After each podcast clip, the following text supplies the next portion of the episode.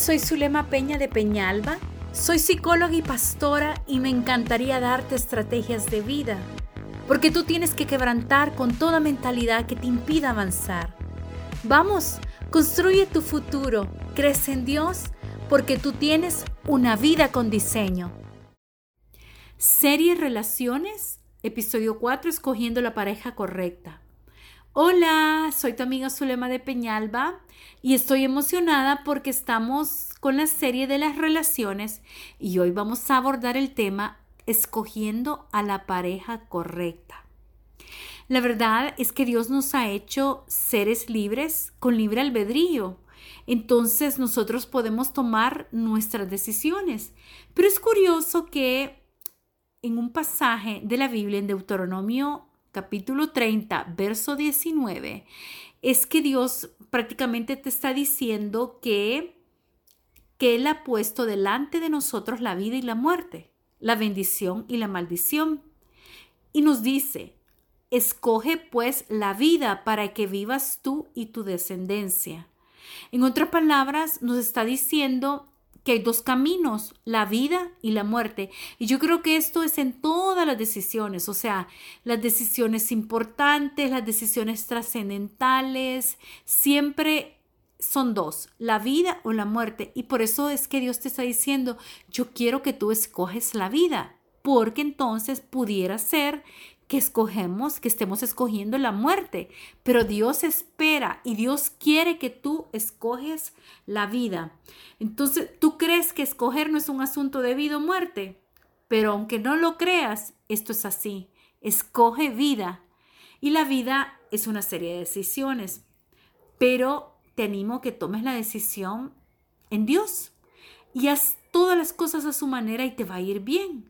Así es que hoy vamos a estar hablando de cómo escoger esas decisiones para lo cual tú tienes que ser sabio. Tienes que ser sabio.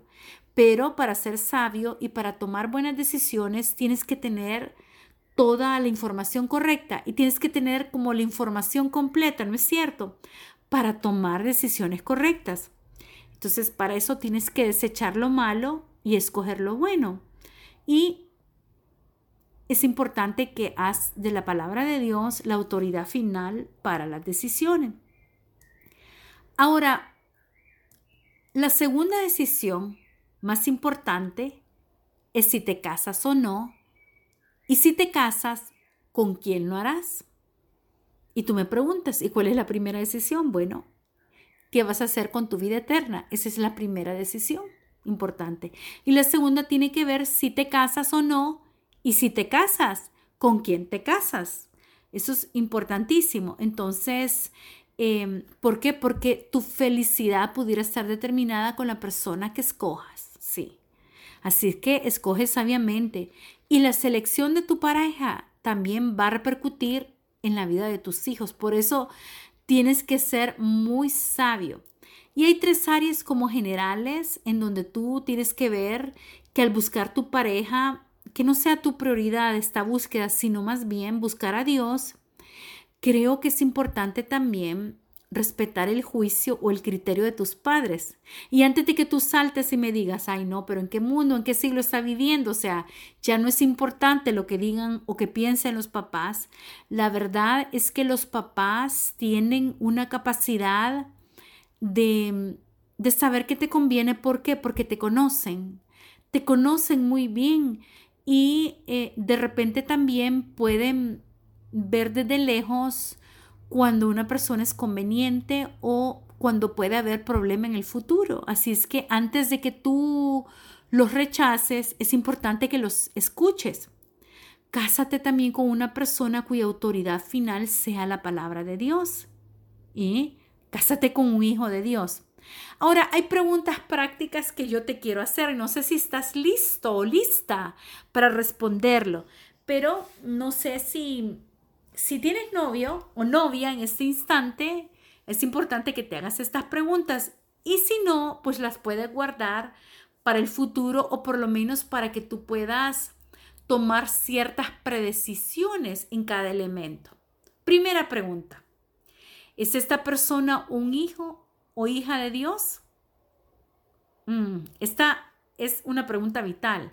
Y por favor no te engañes. O sea, no estés diciendo, no, es que va a cambiar, es que yo lo voy a llevar a la iglesia, ya va a ver, es que es una persona de buen corazón, si usted lo viera, cómo ayuda a los padres, padres.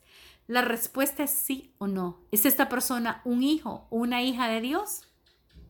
En segundo lugar, ¿qué clase de cristiano es? Esto es bien importante porque, no sé, pareciera, pareciera que hoy hay diferentes clases de cristianos, pero a la luz de la palabra, eh, sus mandatos son tan claros, ¿sí? Entonces, pero aquí yo quiero que tú te preguntes, ¿qué clase de cristiano es? Y no te engañes. O sea, ¿es una persona comprometida? ¿Es una persona que ama al Señor? ¿O solamente es un cristiano nominal? ¿Es un cristiano maduro? Todas esas preguntas son importantes. Pregunta número tres. ¿Es un hombre o mujer de Dios que base su vida en la palabra de Dios?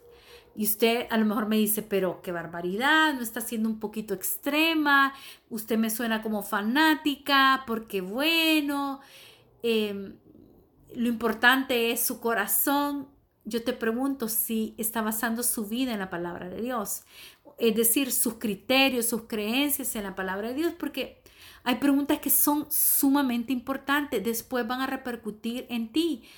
No sé, una, un ejemplo, que si para, no sé, si para, para tu esposo, para tu futuro cónyuge, em, no sea tan importante quizá congregarse en una iglesia o no sea tan importante em, eso de las relaciones sexuales. Entonces para él a lo mejor es una persona buena, pero no está muy de acuerdo con eso que dice que te vas a tener relaciones sexuales solamente dentro del matrimonio. Entonces son preguntas que te tienes que hacer. Pregunta número cuatro. ¿Es esta persona realmente comprometida en amar y respetar a Dios? Entonces, alto, antes de que tú me digas, por favor, pase, lo importante es si, si, si me va a amar a mí y respetarme a mí. No, la pregunta importante es si está comprometido esta persona en amar y respetar a Dios. Número 5. ¿Eres compatible en el área espiritual? Hmm, ¿Eres compatible en el área espiritual? A lo mejor, no sé, tu pareja, no sé, es como una carrera. Tú vas 100 metros adelante y, y él va 100 metros atrás y, y, más bien eh, le causa frustración tratar de alcanzarte y tú te sientes frustrada porque pareciera que él no llega en el punto donde estás. Es importante si son compatibles también, compatibles en el fuego, en lo que sientes, en cómo, en tu cosmovisión, en que, cómo ves las cosas de Dios. Imagínate que tú seas una persona fuego en las cosas de Dios y él sea una persona fría, que no sea tan interesante, que le parece que a lo mejor eso de estar orando a Dios, le parece que es muy radical. Entonces, obviamente van a tener problemas o em, van a tener, a la larga pueden tener problemas. Pregunta número 6. ¿Están de acuerdo en las doctrinas principales de la Biblia? Wow, esa es una pregunta importantísima. Y usted, antes de que me apague este podcast, ponga atención y le voy a decir por qué. Porque, mire, estas doctrinas pueden traer división y pueden tener, eh, traer eh, malos entendidos. Por ejemplo, que si en tu iglesia em, no se cree que la mujer debiera enseñar desde un púlpito? Y a lo mejor tú crees que no. Y crees ¿Qué pasa si tu futura esposa quiere o su llamado sea enseñar desde un púlpito? Obviamente eso va a traer conflictos en tu vida. Y estoy tratando de darte ejemplos sencillos para que vayas entendiendo la importancia de estas preguntas. Número 7.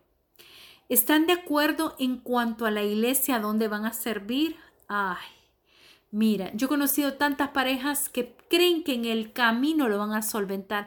Ay, usted no se preocupe, ya cuando estemos casados vamos a tomar decisiones, ahorita estamos tranquilos, nos lo estamos tomando de manera relajada. Pero eso después trae unas discusiones, no, es que yo quiero ir donde va mi familia, el otro dice, pero es que yo toda mi vida crecí en esta iglesia, no es que yo no tengo amigos en esta otra iglesia, etc. Esto puede traer conflictos. Número 8. ¿Están de acuerdo en cómo gastarán su dinero y su tiempo? Hmm. Esto es una decisión bien importante. Y para eso se necesita hacer un presupuesto de antemano. Porque imagínate, a lo mejor para tu linda novia, una de las prioridades sea que cada fin de semana ir a un centro comercial y comprar ropa.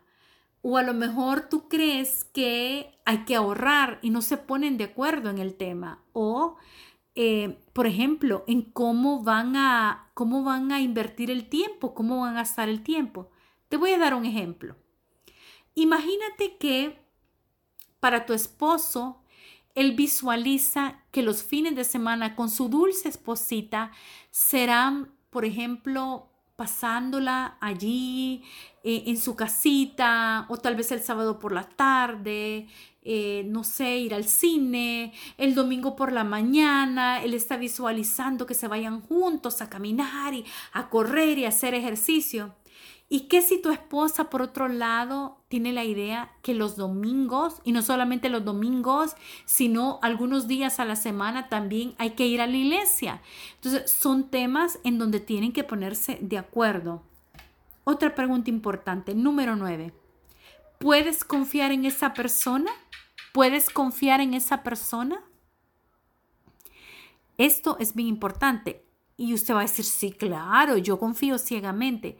¿Puedes confiar en esa persona en la toma de decisiones? ¿Puedes confiar eh, en esa persona con respecto a su integridad? ¿Puedes confiar en esa persona en que te dice la verdad y que es transparente? Esas son preguntas muy importantes. ¿Puedes confiar en esa persona en que no andará coqueteando con otro con otro? Número 10. ¿Alguna vez te ha dado una razón para no confiar en él o en ella? ¿Alguna vez? Y antes de que tú me respondas y me digas, ay no, pero no se supone que tenemos que perdonar y que las cosas viejas quedaron atrás y que todo es hecho nuevo, es importante porque, mira, conocí a una amiga en donde cuando ellos eran novios, eh, él intentó hablar con ella y decirle cómo había sido su pasado con respecto a otras mujeres. Entonces, en cuanto a las relaciones sexuales que había tenido con estas otras mujeres, ella inmediatamente lo paró y le dijo, no me importa tu pasado, lo que me interesa es el presente y el futuro. Pero entonces, ¿qué sucedió? Que en realidad fue una situación que siempre estuvo en el matrimonio que él tenía problemas con promiscuidad sexual.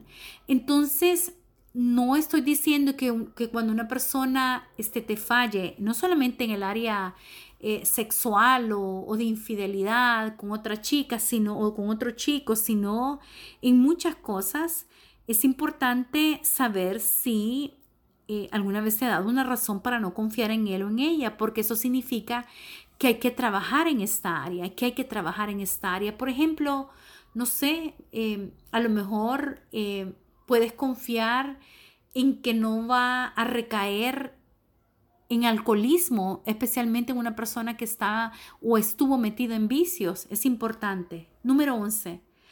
¿Cómo esa persona se maneja en la adversidad? ¿Lo has visto en adversidad? ¿Cómo se maneja? ¿Se deprime? ¿Se tira al piso? Se pone enojado, se pone con angustia, se pone con ansiedad. ¿Cómo se maneja en la adversidad? Eso dice mucho de la persona. Número 12. ¿Esta persona confía en Dios o cae en incredulidad cuando vienen las dificultades? Mira, ¿sabes por qué? Porque quiero decirte que en el matrimonio las cosas se ponen difíciles.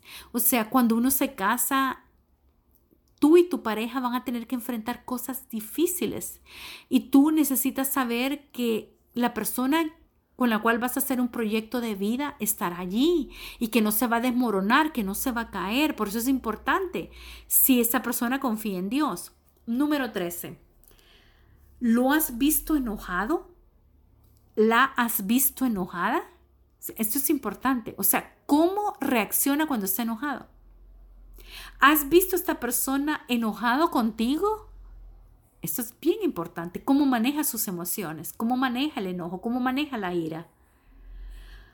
¿Manejaron el conflicto de una manera bíblica? ¿Cómo, es la tendencia de ustedes cuando tienen conflictos? ¿Cómo, ¿Cómo manejan sus conflictos?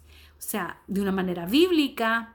Mira, yo te recomiendo el otro podcast que se trata eh, Amar es confrontar y eso es bien importante. Pregunta número 16.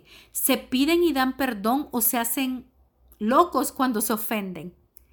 Cuando ustedes se ofenden, cuando ustedes se dañen, ¿cómo hacen? ¿Saben que hay parejas que ni, siquiera se piden perdón y mucho menos hablan del asunto, sino que lo que hacen es que dejan que el tiempo pase y después, no sé cómo, se empiezan a hablar y bueno, y empiezan y otra vez retoman la relación, pero nunca solucionan las cosas de raíz.